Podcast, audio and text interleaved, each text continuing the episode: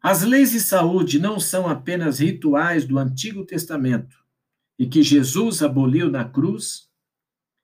Quando Cristo morreu, deu sua vida para redimir a humanidade.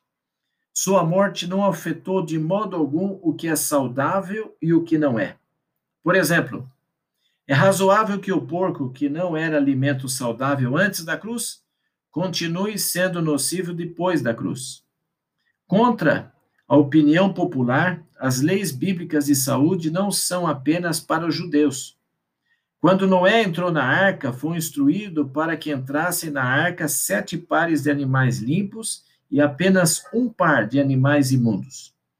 Isso ocorreu para que os animais limpos servissem de alimento por causa da falta de vegetação depois do dilúvio. Em Levíticos 11, Deus fez distinção entre os animais limpos e os impuros para toda a humanidade. Isaías 66, 2 a 5 se refere aos que se rebelaram contra Deus, como os que adoram ídolos e comem carne de porco. O profeta Isaías revela que os rebeldes serão destruídos junto com os que comem carne de porco.